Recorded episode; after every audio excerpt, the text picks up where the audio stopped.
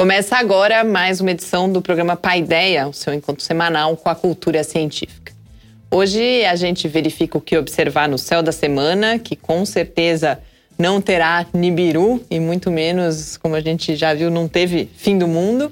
E na coluna Mídia Ciência a gente fala sobre alimentação e como a mídia brasileira vem falando dessa área tão importante e que desperta tantas paixões.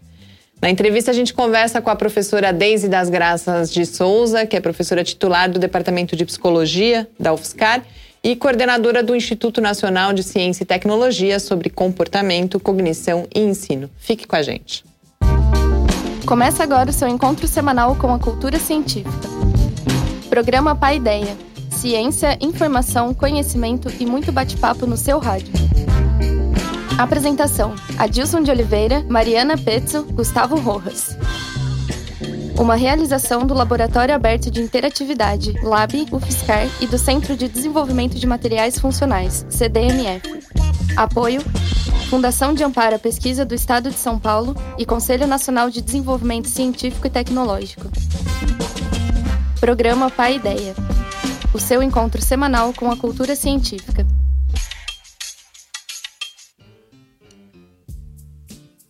Muito boa noite, é um prazer dar início a mais essa edição do Paideia, esse encontro semanal com a cultura científica, uma realização do Laboratório Aberto de Interatividade da UFSCar, o LAB, e do Centro de Desenvolvimento de Materiais Funcionais, o CDMF. Paideia vai ao ar todas as terças-feiras, às 6 horas da tarde, nas redes sociais e no site do Lab e também na Rádio Fiscal. Para apresentar o Paideia de hoje, comigo está aqui a professora Adilson. Muito boa noite. Boa noite, Mariana. Boa noite a todos que nos assistem. Gustavo, infelizmente, vai precisar ficar mais algumas semanas afastado do programa, mas ele garantiu mais uma vez as dicas do que observar no céu dessa semana. Vamos lá conferir. Céu da semana. No início da noite, podemos ver Júpiter a oeste na constelação de Virgem até às sete e meia. Saturno começa a noite no alto do céu, na constelação do Serpentário, e fica visível até às onze e meia da noite. De madrugada aparece Vênus a leste, na constelação de Leão, a partir das cinco da manhã. Na noite de 26 de setembro, a lua cheia estará ao lado do planeta dos Anéis. Nos programas passados, conhecemos algumas maneiras que nossos antepassados usavam para representar o céu. Os globos celestes e os astrolábios estão entre as primeiras formas usadas pelos antigos astrônomos para registrar a posição das estrelas. Mapas em papel provavelmente também foram feitos, mas por causa da fragilidade desse material, não temos mais exemplares de mapas celestes antigos em boas condições. As representações artísticas das constelações mais antigas em papel ainda preservadas são cópias dos trabalhos inspirados nos poemas dos gregos Arato e Higino, originalmente publicados antes da era cristã. Esses documentos datam da Idade Média, por volta do século IX, e estão preservados em bibliotecas no Reino Unido e na Holanda. Datada do ano 816, a chamada Arateia de Leiden é uma adaptação ricamente ilustrada do poema Fenômenos, escrito pelo poeta grego Arato, e contém 39 figuras que retratam as constelações e planetas. Uma outra adaptação do poema de Arato é ainda mais interessante. Nela, as figuras das constelações são formadas pelas palavras do poema Astronomia Poética de Higino. Esses mapas celestes são bastante vagos. Não há marcação precisa das posições das estrelas, nem de referências da esfera celeste, como o equador ou a eclíptica são considerados como obras de arte, constituindo um importante documento de como os antigos gregos enxergavam o céu. A chegada da era das grandes navegações trouxe a necessidade de produzir mapas estelares mais precisos para auxiliar a orientação no oceano. No próximo programa, vamos conhecer as primeiras cartas celestes produzidas com essa intenção. Até lá e seus limpos a todos! Estamos de volta com o seu encontro com a cultura científica. Estamos de volta aqui no Paideia. Nesse episódio, o Gustavo fala bastante dos mapas. A gente teve também aí o equinócio, toda a discussão que a gente já fez sobre se o Sol nasce no leste, se não nasce no leste. Essa relação entre olhar para o céu e a, a orientação do ser humano é algo que já está presente aí ao longo de toda a história, né? Sim, sem dúvida, porque a partir desse, de identificar o céu, a gente consegue entender algumas coisas a respeito dos nossos movimentos, as posições. Por exemplo, os navegadores antigos faziam as suas viagens se orientando pelas estrelas. A partir da posição das estrelas, você consegue ter justamente a posição da latitude que você viaja. E até as naves espaciais hoje, quando você manda uma nave por exemplo, algum planeta, que os, os, eles também são orientados pelas próprias estrelas.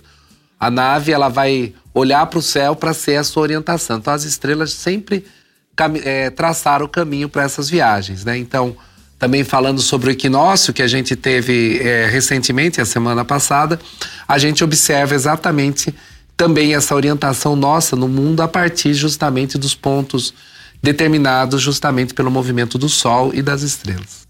A gente ainda deve ter várias oportunidades, Gustavo anunciou aí, né, que vai voltar a esse assunto. Eu queria aproveitar o tempo para a gente falar também um pouco do mundo que, mais uma vez, não acabou no sábado. Dessa vez tinha várias teorias, mas voltou aí o Nibiru, o planeta Chupão. Uh, é, é, impressionante como vira e mexe, essas coisas aparecem e aparentemente, inclusive, cada vez ganhando mais força, né, Adilson? É, por causa que justamente você fica com aquela coisa do desconhecido, né? Então, de repente, essa questão do, da morte, da própria coisa, o que, que acontece depois disso, a gente sabe também que ao longo da história teve várias oportunidades, por exemplo, de quedas de meteoros que provocaram grandes extinções em massa, esse tipo de coisa. Então, tudo isso fica forçando o imaginário popular das pessoas, né? De fato, nenhum planeta está vindo na direção da Terra, alinhamento de planetas que não houve também não afeta nada. É, geralmente cria esse, esse mito. Porém, num certo momento, o mundo vai acabar. Não acabou dessa vez, mas não vai acabar. vai, né? Vai acabar. O nosso Sol, por exemplo, daqui a 5 bilhões de anos vai ficar o que a gente chama de uma gigante vermelha. E quando acontecer isso, ele vai crescer, crescer, crescer, vai engolir Vênus, Mercúrio, Vênus, a Terra e até Marte, tá? Mas todo mundo fica tranquilo, só daqui a 5 bilhões de anos. E com certeza a humanidade já não vai estar aqui depois de todo esse tempo. Você fala sempre com essa tranquilidade, mas toda vez que a gente aborda isso no programa é um pouco, assim, dá um frio na barriga, você pensar que realmente é inexorável, né? Não é para sempre. Se nada acontecer antes, então, por exemplo, você falou do, do impacto do. De um meteoro, exatamente. se nada acontecer, de fato, a hora que acabar o sol ali, aí. É. Uma estrela próxima que pode explodir, virar uma supernova, mandar uma grande quantidade de radiação um buraco negro que está rodando aí no sistema solar, de repente a gente passa, encontra com ele. Então tem várias coisas. Mas afinal de contas, a, a gente, a, a, questão da morte, a questão do fim também faz parte da nossa própria vida, né? Nós somos seres finitos que percebemos justamente que a nossa existência sempre tem um tempo. É, e se também tem uma coisa que a gente sempre coloca essa reflexão, se a gente não começar a cuidar melhor do planeta antes Exatamente. de tudo isso, quem vai acabar com tudo somos nós Exato, mesmos. é muito mais fácil isso do que qualquer outro desses eventos cósmicos. E se você quiser então rever este e outros episódios do Céu da Semana, basta visitar o site do Lab em www.lab.fiscar.br. E nessa semana que passou, em um mar de notícias sobre o fim dramático da missão Cassini em Saturno, sobre a presença de dois estudos brasileiros entre os vencedores do prêmio Ig Nobel e sobre terapias alternativas no tratamento do câncer, foram surgindo um aqui, outro ali, uns textos que acabaram formando um mosaico muito interessante e simbólico sobre aquele que acabou sendo, então, o tema dessa edição de Mídia e Ciência, na qual eu falo sobre alimentação. Vamos lá conferir. Mídia e Ciência. Resumo semanal comentado das principais notícias sobre ciência e tecnologia do Brasil e do mundo. No dia 16 de setembro, o jornal The New York Times publicou uma reportagem especial muito esclarecedora sobre como a estratégia mercadológica de grandes multinacionais alimentícias está causando uma epidemia de obesidade e outras doenças associadas na América Latina, na Ásia e na África. A reportagem acompanha algumas vendedoras porta a porta da Nestlé no seu trabalho nas vizinhanças mais pobres da cidade de Fortaleza. Elas levam alimentos processados, ricos em calorias e pobres em nutrientes, além de baratos, a pessoas que muitas vezes têm dificuldades no acesso a quaisquer tipos de alimento e, muito especialmente, aos alimentos mais saudáveis.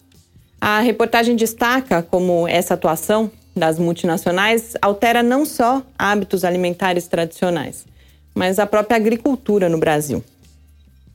E falando em alimentação e tradição, aliás, eu não podia deixar de ao menos registrar a polêmica que envolveu a chefe Roberta Sudbrack e a produção artesanal brasileira nessa semana. Mas voltando ao nosso tema, é importante resgatar que em 2011 um blog no Estadão já tinha tocado no assunto das multinacionais, mas citando o britânico Financial Times. É muito preocupante que a mídia estrangeira aparentemente esteja mais atenta ao fenômeno que a mídia brasileira. Inclusive porque na imprensa brasileira, por outro lado, não faltam notícias sobre a última moda alimentar em geral acessível apenas à parcela mais endinheirada da população. No dia 20, a agência FAPESP destacou um estudo da Unicamp que indica como a alimentação desbalanceada pode causar alterações no cérebro e no nosso intestino que fazem ficar cada vez mais difícil emagrecer. Até o momento, a gente não teve uma palavra sobre isso nos maiores veículos de imprensa. Enquanto isso, o Estadão publicou um caderno especial intitulado Segurança Alimentar, que foi patrocinado pela Tetra Pak e é dedicado a louvar os benefícios da embalagem que é fabricada pela empresa. Não é que o patrocínio tivesse escondido, mas também não estava evidente para os leitores mais desavisados.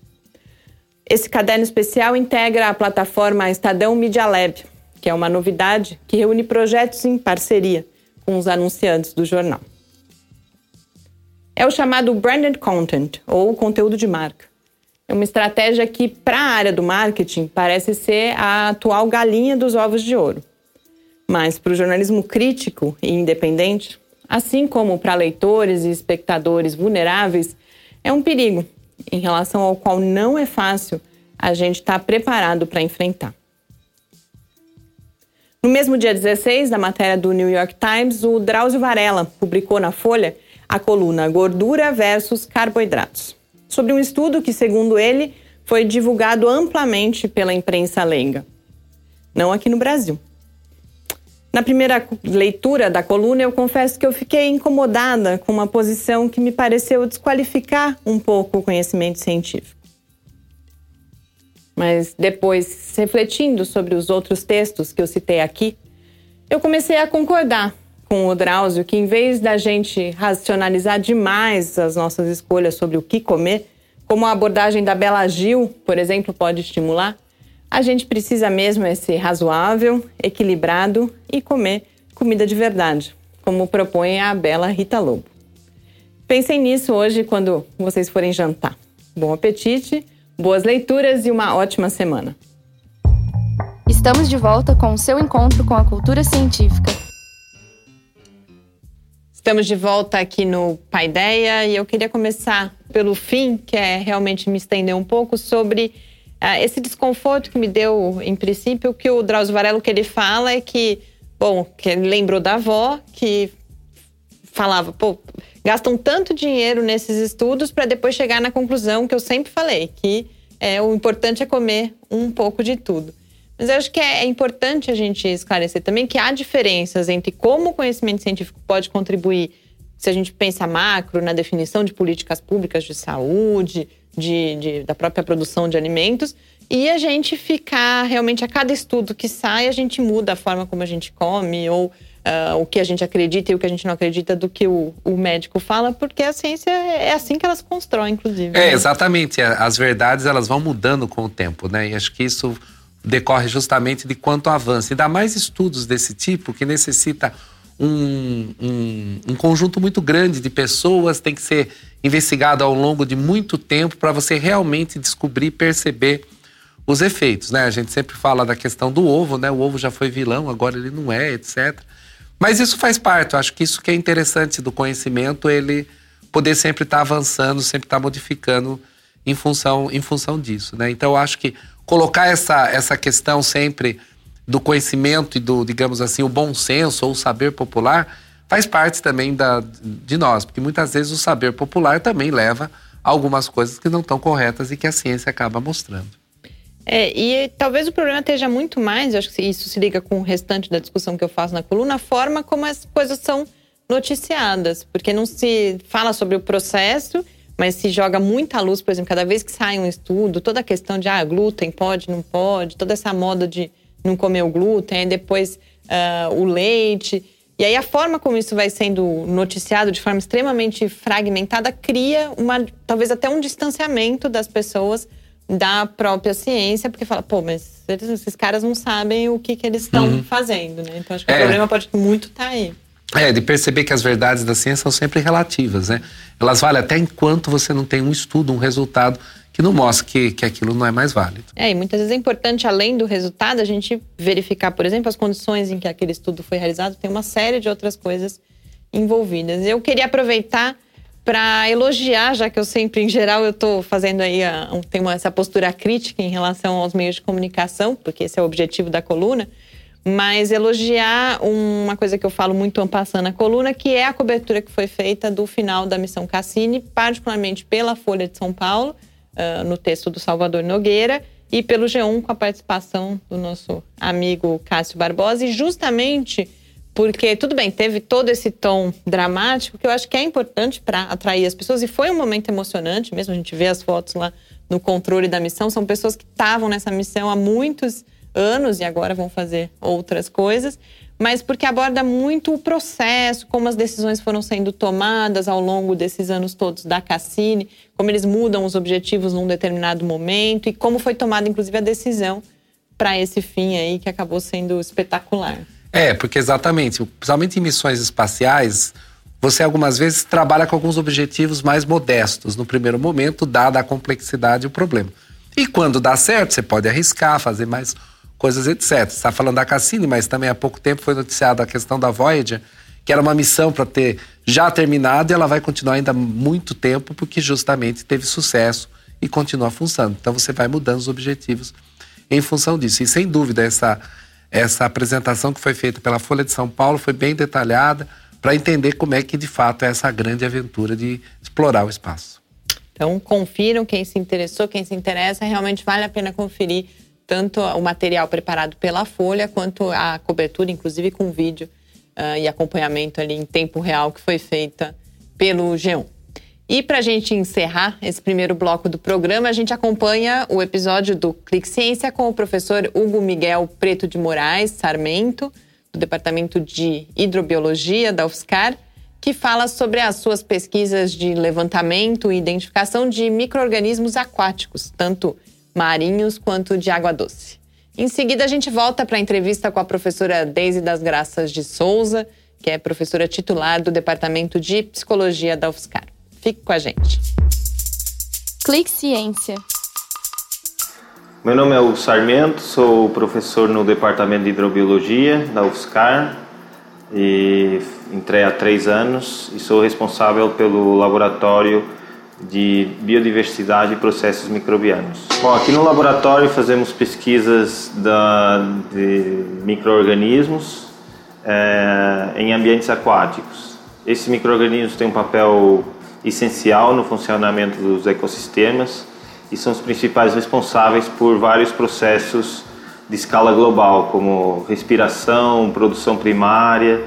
Eh, no oceano, por exemplo, a produção primária é efetuada por microrganismos e corresponde aproximadamente à metade da produção primária do planeta. Recentemente foram desenvolvidas técnicas de sequenciamento novas de DNA que permite pela primeira vez acessar a essa grande biodiversidade de microrganismos.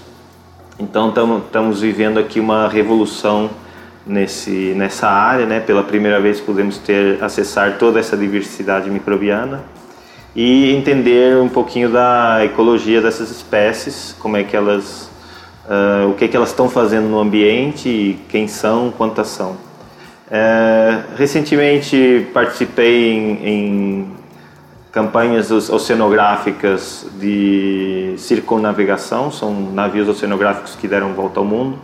Um desses projetos foi Tara Oceans e foram sequenciados vários metagenomas, quer dizer, todos os genes que estão nessas comunidades microbianas do oceano. E pela primeira vez tiramos uma fotografia desse microbioma, desse mundo microbiano dos, dos oceanos.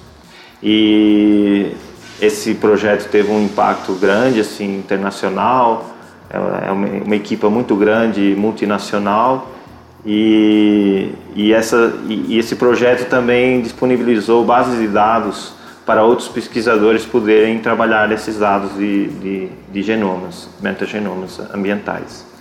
É, atualmente coordeno um projeto FAPESP, uh, exatamente para desenvolver essa linha de pesquisa de biodiversidade e processos microbianos, em que saímos para o campo, coletamos amostras de diferentes ambientes aquáticos no estado de São Paulo, mas também na Amazônia, no Pantanal. Tentamos diversificar o máximo possível, buscar ambientes interessantes para eh, exatamente descobrir quais são as particularidades uh, desses micro-organismos nessas latitudes mais próximas do Equador, já que existem poucos estudos uh, nessa região. Então, estamos aí desenvolvendo essas pesquisas e com resultados muito promissores. Convido toda a comunidade universitária e, e, e, da cidade e do país que queira conhecer o laboratório. É o Laboratório de Biodiversidade e Processos Microbianos, fica aqui no Departamento de Hidrobiologia ou a visitar o site do laboratório, que é o lmpb.ufscar.br, e lá encontrarão todas as informações, publicações e links para os projetos Tara Oceans e projetos FAPESP eh, que estão ocorrendo nesse momento. Estamos de volta com o seu encontro com a cultura científica. Entrevista. Estamos de volta aqui no Paideia e agora já com a presença da professora Deise das Graças de Souza, que é professora do Departamento de Psicologia da UFSCar. A professora Deise atua também junto aos programas de pós-graduação em Psicologia e em Educação Especial e é a coordenadora do Instituto Nacional de Ciência e Tecnologia em Comportamento, Cognição e Ensino. Muito boa noite, professora Deise. É um, uma grande honra recebê-la aqui no Paideia hoje. A gente vai falar principalmente do Instituto hoje, ou de certa forma dos trabalhos que são realizados pelo Instituto, mas eu queria que a gente começasse apresentando para o nosso público, mais, eh, de forma mais básica, a sua área de atuação. Então, a análise comportamental da cognição com ênfase no estudo da função simbólica. A gente tem aí várias palavras que talvez não sejam familiares, então que a gente começasse particularmente pela cognição e por essa análise comportamental. O que é a análise comportamental? O que significa olhar desse ponto de vista? Se há outras abordagens, por exemplo, para a gente olhar para a cognição? Minha área de atuação desde o início dos trabalhos aqui na UFSCar é, é, é aprendizagem, de modo uhum. geral, processos de aprendizagem. A cognição é uma das esferas em que a gente pode estudar como é que, como é que certos processos se desenvolvem, são aprendidos. Acho que precisaria começar a esclarecer. Quando a gente fala de cognição, nós estamos falando do que na, na linguagem comum a gente chamaria de atenção, percepção, aprendizagem, linguagem, memória, esses tipos de processos que, eh, de certo modo, a gente pensa que acontecem na cabeça. Né? Então, a cognição, eh, como um termo genérico, se refere a esses processos uh, da função humana é, e também do, não, não humana. Né? Os animais também têm várias dessas funções, outros animais. É, mas quando se trata, então, de estudar, existem maneiras de olhar para esses processos. A psicologia cognitiva, por exemplo, trabalha fundamentalmente com processos cognitivos, as neurociências que estão interessadas nas, na, no funcionamento neural enquanto esses processos estão ocorrendo, busca estabelecer relações né, entre, entre a função a cognitiva e os processos neurais. É, então, cognição é um fenômeno, mas a maneira de olhar para ela varia como tudo na ciência. Você pode olhar de diferentes uh, pontos de vista. Né? Nós estamos interessados na cognição do ponto de vista uh, na psicologia, mas existem uh, outras ciências interessadas na cognição, assim como na função simbólica, no papel de símbolos, né? que vai das ciências mais voltadas para a biologia às ciências mais voltadas para, para os aspectos sociais. Então, não é uma propriedade de uma área de ciência nem de uma maneira de olhar. Agora, análise comportamental se refere a uma maneira de olhar. Às vezes as pessoas confundem e dizem a área de análise do comportamento. análise do comportamento não é uma área, é uma maneira, uma maneira de conceber comportamento. Nós podemos olhar para o comportamento onde ele ocorrer. Na psicologia, é comum que você divida, por exemplo, a psicologia em psicologia das organizações, psicologia escolar, psicologia hospitalar, psicologia do desenvolvimento. São maneiras de focar aspectos do funcionamento humano. A análise do comportamento pode trabalhar em qualquer uma dessas áreas, com um, desde que o foco de interesse seja aquilo que as pessoas fazem, interessa para a análise do comportamento e você pode fazer uma análise comportamental das pessoas funcionando em diferentes ambientes, com diferentes tarefas. Né? Então, é uma perspectiva, é, uma, é, um modo de olhar. O que, que caracteriza esse modo de olhar? Primeiro, uma, a, a busca da função do comportamento mais do que olhar para a forma, eu, a gente busca a função. Então, por exemplo, eu posso ver você telefonando, falando ao telefone. Falar ao telefone. Quando eu digo isso, falar ao telefone, eu imagino uma pessoa com um telefone, um celular, eu imagino topograficamente. Mas qual é a função desse comportamento? O que, que ela está, o que, que a pessoa está fazendo? Ela pode estar agendando uma, um encontro social ou de trabalho. Ela pode estar pedindo informações ela pode estar pedindo socorro. Imagina que ela esteja precisando de ajuda, que alguém socorra, está com problema de saúde, alguma coisa assim. Então, qual é a função do comportamento? Esse é o foco da análise do comportamento. E ela parte de alguns pressupostos na ciência que são importantes. Um deles é de que o comportamento é determinado e que essas determinações, os, ele, ele depende de uma série de fatores, e esses fatores residem principalmente no ambiente. Aí se estuda o comportamento de uma perspectiva selecionista. Significa o quê? Que os comportamentos são aprendidos dependendo da, daquilo que ele produz no ambiente. E de maneira muito simplificada, muito didática, a gente tem dois grandes conjuntos de tipos de mudanças no ambiente. Algumas mudanças que fortalecem o comportamento, levam ele a ocorrer novamente aumenta a probabilidade que, ele, que a pessoa continue repetindo aquilo e vá aperfeiçoando os comportamentos. Então, são os processos de aprendizagem na aquisição de comportamentos novos. E existem interações que é, têm a função de, é, de eliminar aquele comportamento, de terminar, de fazer com que ele deixe de ocorrer. Então, é, essa, uma, quando fazemos uma análise comportamental, fundamentalmente nós estamos buscando qual é a função do comportamento e estamos tentando entender como é que esse comportamento como é que essa função se estabelece na interação do organismo com o ambiente. Tanto aqueles aspectos que ele leva em conta quando se comporta, as dicas, as pistas do ambiente, quanto o que é que ele produz, as consequências que ele produz no ambiente. Quando a gente fala de ambiente, a gente está incluindo aí a interação com outros indivíduos, né? Isso, quando nós estamos falando de ambiente, isso inclui ambiente físico, inclui ambiente social e para o comportamento humano, o mais importante aspecto do ambiente são os comportamentos das outras pessoas aquilo que as outras pessoas fazem na interação. E estão incluindo aí, já para tocar no nosso assunto, os símbolos, que são parte. Símbolos, eles, eles não são. Eles não são é, ambiente em si mesmo, eles são partes de relações. Então, faz parte do ambiente relacional, mas faz parte do ambiente também. Estamos falando de tudo isso. Algumas vezes falam de comportamento, comportamento que as pessoas podem ter herdado dos pais, etc. E aqui, quando você estava definindo comportamento, você só estava falando da interação com o meio ambiente. E isso também existe ou não? Comportamentos que as pessoas já nascem com eles?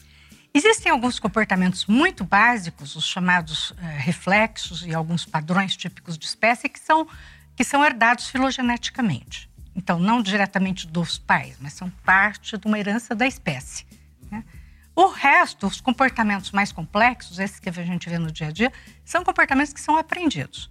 É, muitas vezes são muito parecidos com os comportamentos dos pais, porque os pais são os, os eventos mais significativos na vida do indivíduo e a, e a criança começa aprendendo desde muito cedo. Né? Os pais definem, por exemplo, a criança faz algum tipo de coisa que os pais apreciam, isso significa o quê? Que eles vão prover o ambiente de várias oportunidades ricas para a criança se perceber nessa situação, estou falando das consequências do comportamento da criança, ela se percebe aceita é, e a interação continua. É, então, os pais vão valorizando certas maneiras de fazer da criança, e esses comportamentos vão se desenvolvendo. Se a criança faz alguma outra coisa que os pais não gostam, às vezes eles punem, mesmo que de maneira branda, ou pelo menos não mantêm uma interação com a criança a respeito daquilo, redirecionam para outra coisa. Então, esses comportamentos que os pais não gostam muito, não apreciam, não, não querem ver desenvolvido, tendem a, a desaparecer. Agora, às vezes, a, a, os processos de aprendizagem são muito sutis. E muitas vezes a gente não sabe exatamente o que vai funcionar como consequências uh, que vão levar ou não à aquisição de comportamentos. Então, os pais, inadvertidamente, muitas vezes ensinam para as crianças aquilo que eles não gostariam que elas fizessem. Essa é uma, às vezes chega a gerar problemas sérios de comportamento que depois precisam de intervenção, por causa dessa sensibilidade do comportamento às consequências. Então, às vezes, um pai quer que uma criança não apresente um certo tipo de comportamento e vai falar sobre aquilo, vai explicar, vai insistir. Essa é uma maneira de estar provendo atenção e às vezes é por aí então que a criança tende a repetir aquilo, porque quando ela repete, ela ganha essa interação com o pai ou com a mãe. Uhum. Desde você começou a falar sobre função simbólica, sobre o estabelecimento de relações simbólicas, eu queria que a gente tentasse se aprofundar um pouco nisso, contar para quem está nos acompanhando qual é o papel dessas relações, que tipo de estudos, então, também podem ser realizados sobre essas relações. Falar de função simbólica em abstrato pode parecer muito complicado. Então, eu já vou entrar no, no ponto em que a gente estuda. Nós estamos basicamente estudando aquisição de linguagem. Linguagem, basicamente, nós temos dois sistemas de símbolos. Né? Nós temos o conjunto de palavras, pensando na linguagem na linguagem natural. Nós podemos pensar em linguagem musical, a matemática, que é a linguagem. Toda vez que a gente pensa em linguagens, né, a gente está pensando no quê? Em sistemas que são construídos socialmente, são convencionados. O que significa que são criados códigos. E aprender esse sistema significa aprender a relação entre o código e aquilo que ele representa. Tá? Então, no, do, no, nosso instituto, nós estamos estudando principalmente linguagem, é, a linguagem falada, a linguagem natural. No, no, caso, no nosso caso é português, mas também é, nós estamos iniciando uma linha sobre estudos de segunda língua.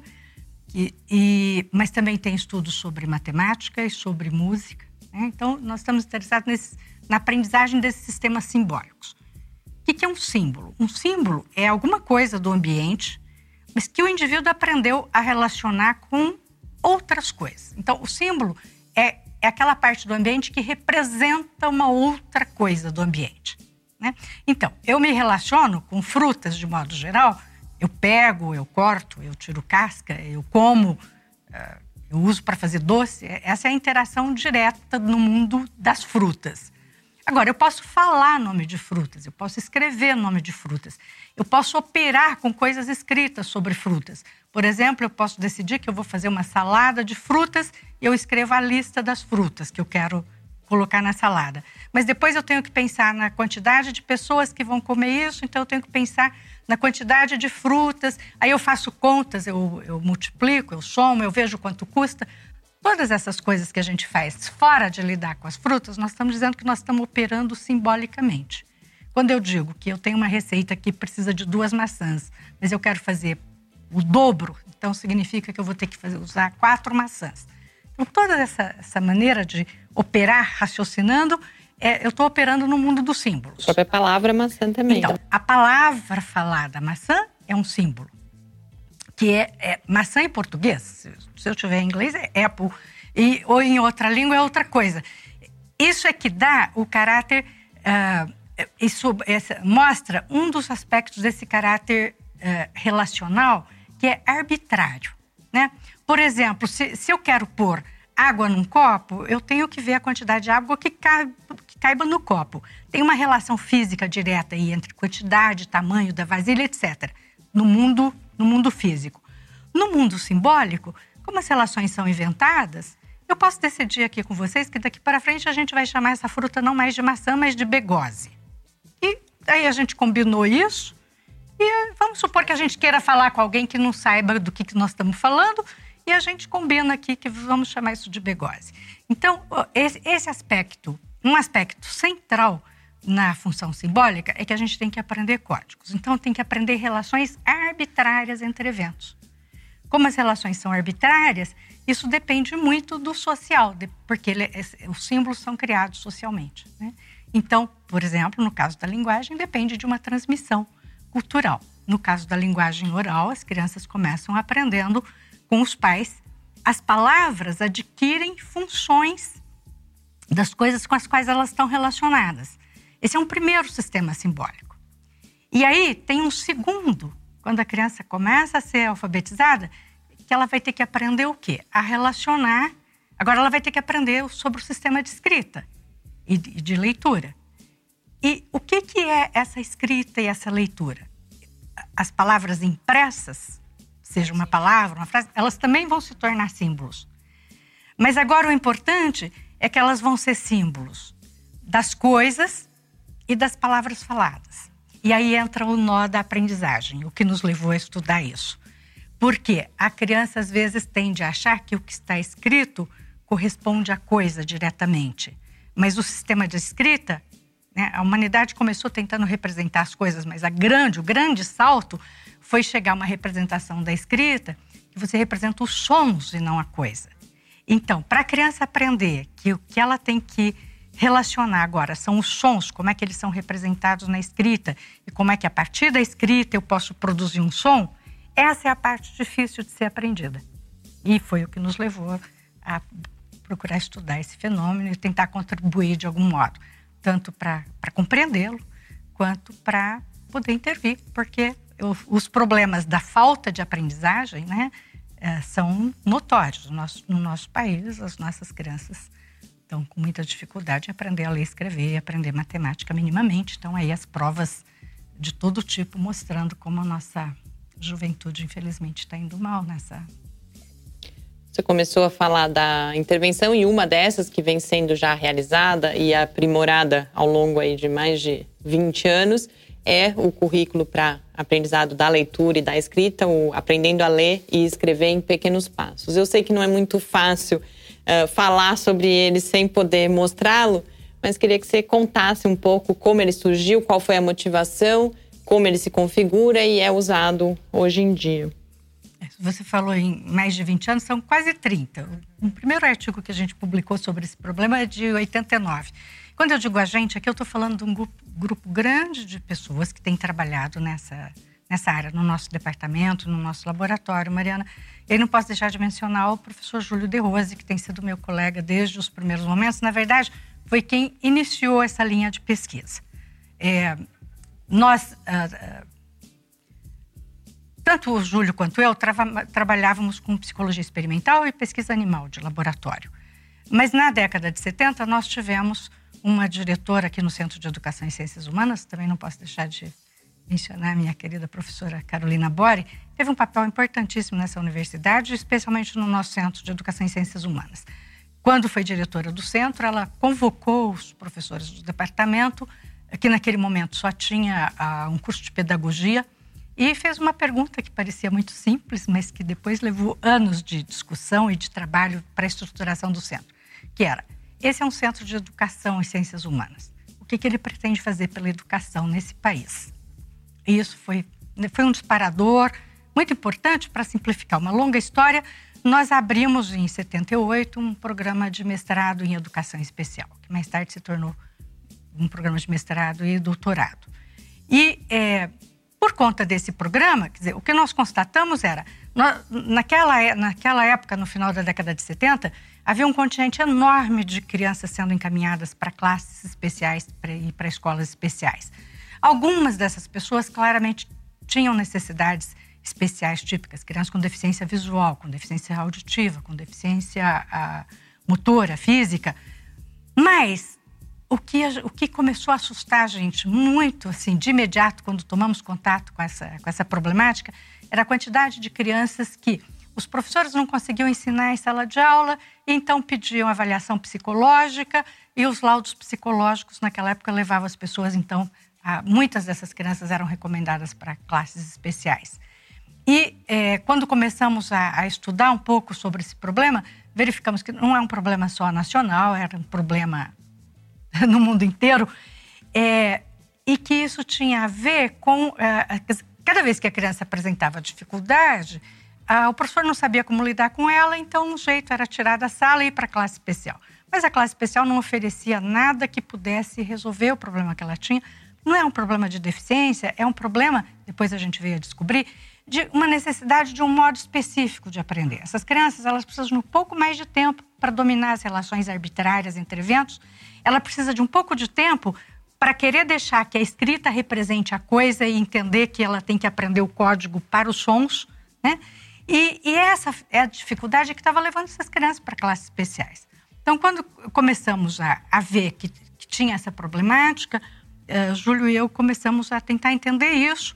Nós tínhamos outros colegas cuidando de deficiência visual auditiva, e então, de deficiência intelectual, e nós resolvemos investir nessa população. Vamos tentar entender, então, primeiro, começamos a trabalhar com crianças que os professores indicavam como apresentando dificuldades, e queríamos ver por que, que eles não estavam aprendendo. Então, aí a gente programava várias tarefas de aprendizagem e fomos percebendo isso. Eles podiam aprender, eles eram capazes de aprender. Então, se você programa uma tarefa bem pequena de leitura e escrita, eles aprendiam. Bom, então por que não estão aprendendo na escola? Também aí teve um longo desenvolvimento de procedimentos, de estudos de processos, e a gente construiu então um primeiro módulo de ensino. O que, que é esse módulo de ensino? nós partimos de alguns princípios básicos de aprendizagem. Primeiro, os indivíduos aprendem mais facilmente quando, quando a necessidade de aprendizagem é, é um passo pequeno em relação àquilo que ele já sabe. Então, você tem que começar com aquilo que o indivíduo já tem, com o que ele já sabe. É, segundo, na aprendizagem de leitura e escrita, como a gente está trabalhando com relações arbitrárias, é, mas essas relações, os símbolos, eles entram numa relação de significado, eles representam e entram numa relação de significado. Então, eles precisariam aprender a ler com compreensão.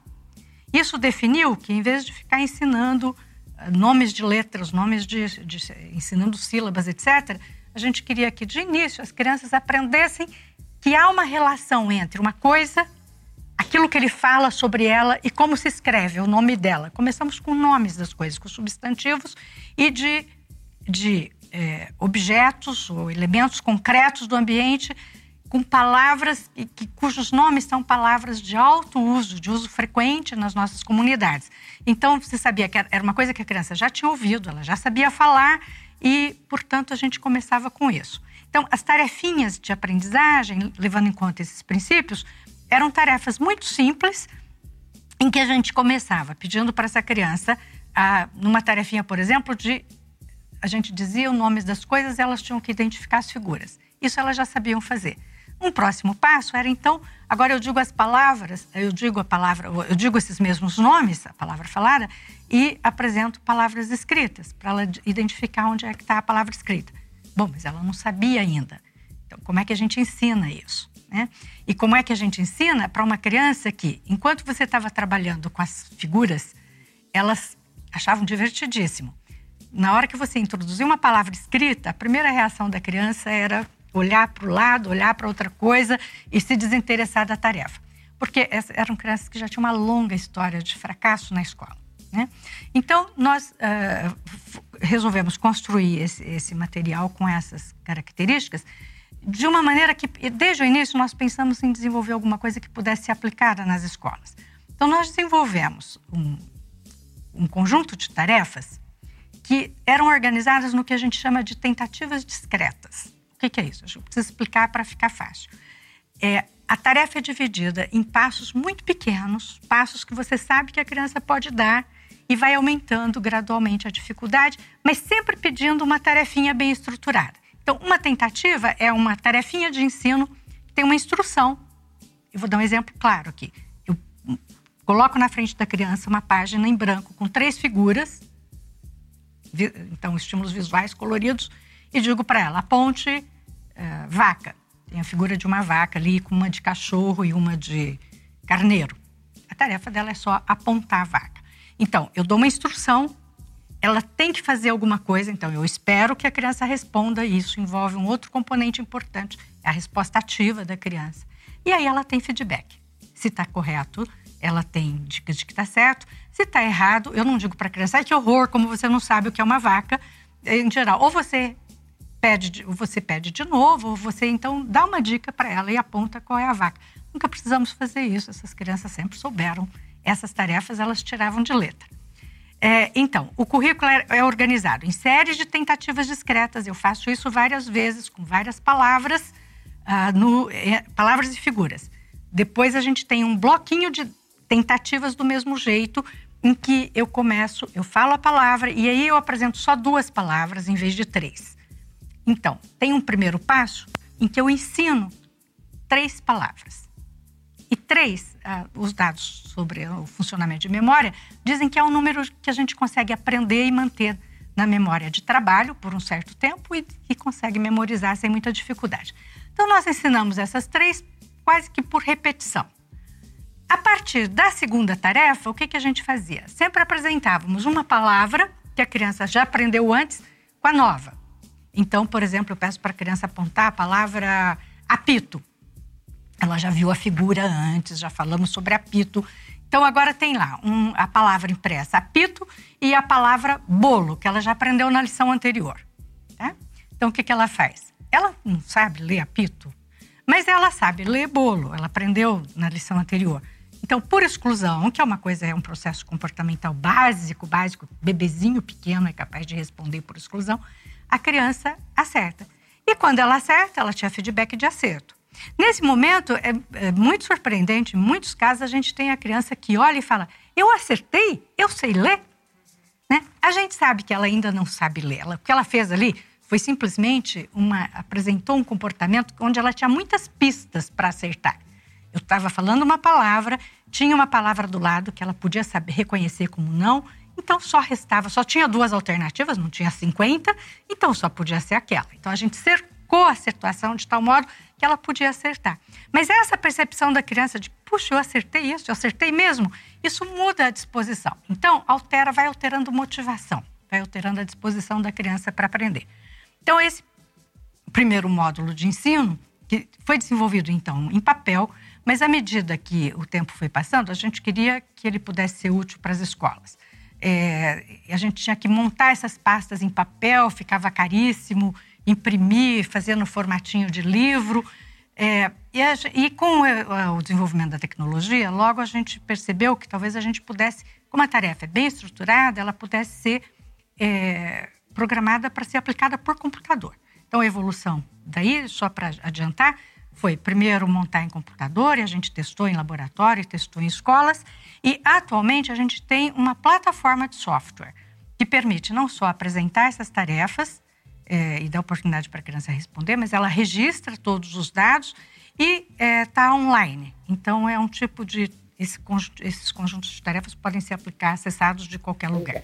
Eu vou precisar interromper. A gente, como já tinha adiantado, nosso tempo já acabou, né? Puxa vida, que pena. Mas eu queria aproveitar esse final justamente para que você ainda contasse quem pode ter acesso, como que uh, você termina falando justamente, agora é online. Eu sei que vocês têm parcerias com secretarias de educação, com escolas. Então, para quem ficar curioso, quem está nos assistindo, é possível que, por exemplo, novas escolas passem a usufruir dessa possibilidade e outras instituições também? Sim, esse, esse é um plano do, do Instituto. É poder tornar esses programas de ensino acessíveis. O programa de ensino, o currículo de leitura escrita tem três módulos hoje, a gente já desenvolveu vários outros módulos e também e, e nessa etapa do instituto a gente quer desenvolver o equivalente para matemática e também para música. Né? O de leitura, que já está testado e que funciona bem, então a gente se sente à vontade para oferecer para as escolas. No momento, a gente tem vários convênios com secretarias de, municipais de educação. Ele está uh, ah, disponível para as escolas que quiserem. É, as escolas podem entrar em contato conosco, existe um endereço do Instituto no, no site do INCTET, que tem lá os contatos, e a gente funciona com base em convênios. Pode ser com uma secretaria, pode ser com uma escola em particular, pode ser com profissionais. Ah, nós estamos usando esse currículo de leitura escrita também na reabilitação de crianças com deficiência auditiva, especialmente crianças que tiverem implante coclear, uso, uso, estão usando o aparelho de amplificação sonora. E ele tem ajudado muito, porque para a criança com deficiência auditiva, aprender as relações com a palavra impressa, é, ela faz a rota inversa ela aprende depois a pronunciar os sons com mais precisão diante das coisas do mundo. Então, ela, ela vai aprender a falar, a precisão da linguagem, da fala, melhor à medida que ela aprende a ler, primeiro. Então, a gente tem usado esse currículo também com crianças com deficiência auditiva. Então, está disponível para fonoaudiólogos, está disponível para professores, está disponível para pais. Nós temos pais que estão aplicando esse programa com, com seus filhos em casa, porque é, é, um, é um material em que a criança pode trabalhar de 15 a 20 minutos por dia então, é, é uma coisa para ser suplementar, não pretende competir com a escola, nada disso, é para complementar. E, e, funciona com essas crianças que precisam da tarefa organizada, estruturada, repetitiva, né? porque ela pode fazer várias vezes. Então, é, é tudo programado é, de maneira muito progressiva e a criança tem chance de repetir, de fazer várias vezes. Com isso, ela supera aquela dificuldade que às vezes na sala de aula não é possível corrigir. Professora, muito obrigada. Foi uh, mais uma vez um prazer. Parabéns por todo esse trabalho aí tão relevante e tão encantador. E a gente espera então ter várias outras oportunidades de conversar aqui no Painel. Muito obrigada, Mariana e Adilson. Obrigado Parabéns pela de novo a vocês pelo programa. Obrigada. Eu conversei com a professora Deise das Graças de Souza, professora titular do Departamento de Psicologia da UFSCar. E esse Pai Ideia agora fica por aqui. A gente volta na próxima terça-feira, às 6 horas da tarde. Mas enquanto isso, você pode acompanhar o Lab no Facebook, no Twitter ou falar com a gente pelo e-mail pixciência.ufscar.br. Muito boa noite. Boa noite. Boa noite. Programa Pai Ideia. Ciência, informação, conhecimento e muito bate-papo no seu rádio. Uma realização do Laboratório Aberto de Interatividade, Lab UFSCar e do Centro de Desenvolvimento de Materiais Funcionais. Produção e pauta: Mariana Pezzo e Tárcio Fabrício. Edição: Rafael Simões e Mário Gonçalves Neto. Apoio: Fundação de Amparo à Pesquisa do Estado de São Paulo e Conselho Nacional de Desenvolvimento Científico e Tecnológico. Para saber mais, acesse nosso site www.lab.ufscar.br. Programa Pai Ideia, o seu encontro semanal com a cultura científica.